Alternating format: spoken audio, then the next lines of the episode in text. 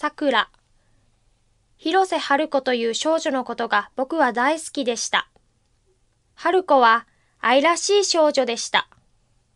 美人というのとは少し違いますが、くるくるとした大きな瞳を持つ愛らしい顔立ちは可愛い部類に入っていると僕は思っていました。彼女とは幼い頃からいつも一緒にいました。いわゆる幼馴染というやつです。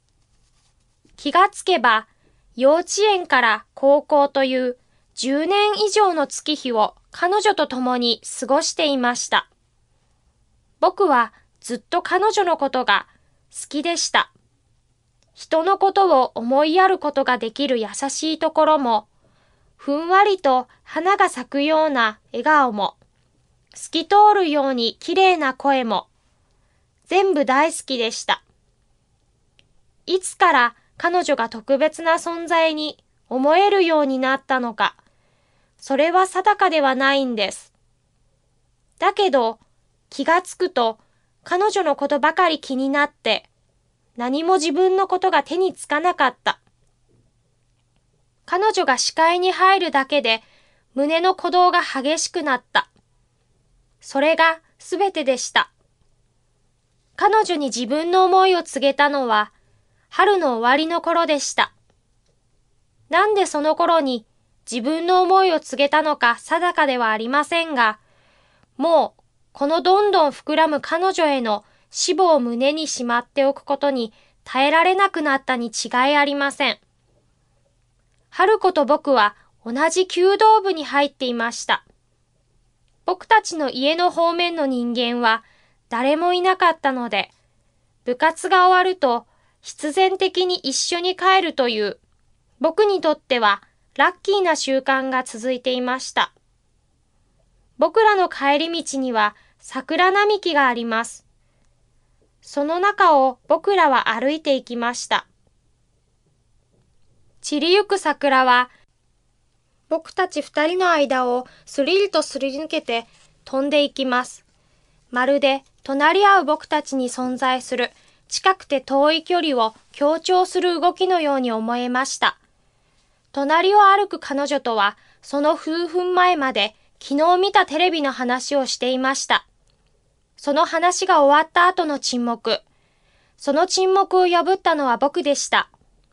そして、これまでのただの幼馴染という関係を破ったのも僕からでした。好きという言葉がこれほど重い言葉なんて初めて知りました。彼女は少しの間の後、はにかんだ笑顔を浮かべて、私も好きだよ、と言ってくれました。その日から僕たちの関係は変化を遂げました。幼馴染から恋人へと。その変化は僕にとってとても嬉しいものでした。恋人として彼女のそばにいられたのは彼女の人生にとってほんの一時のことかもしれなかったけれど、それでも僕にとってはたまらない幸せでした。彼女へ思いを告げた一年後、僕は彼女の元を離れました。自分の目の前に車が迫ってきたことを見たその次の瞬間から、僕はこの世からも彼女の元からも離れてしまう自分の定めを悟りました。僕は死者たちが住まう場所に行った後も彼女に会いたくて泣いて暮らしました。男が泣くなんてかっこ悪いという人もいるかもしれないけれど、そんなことは言っていられなかった。親よりも友達よりも誰よりも僕が一番会いたいのは彼女でした。神様はそんな僕を気の毒に思ったのか、僕はあの道に咲いていた桜の花びらに変えてくれました。人間に生まれ変わりたかったけど、今ではこの姿に満足しています。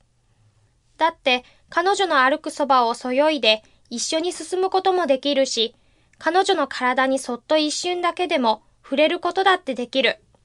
それだけで僕は幸せでした。一年のうちに一度しか彼女に会えないけれど、僕はそれだけで救われました。年月が過ぎ、彼女が自分以外の恋人を持ち、結婚をし、子供ができ、老い、この桜並木に通らなくなるまでの時を僕を見守ることができました。僕のことをたとえ彼女が忘れてしまっても、僕は彼女のそばであり続けられたことを誇りに思っています。それにほら、ここの桜は本当に綺麗ね。うん、おばあちゃんもこの桜大好きだもんね。小さい女の子と母親らしき女性が僕が咲く木を見上げている。彼女が残した彼女が生きていた証をまた、ここで見ることができる。それだけで僕は満足だから。僕はこれからも毎年、この場所で咲き続けるよ。君が好きだった桜として、君の証を見守るために。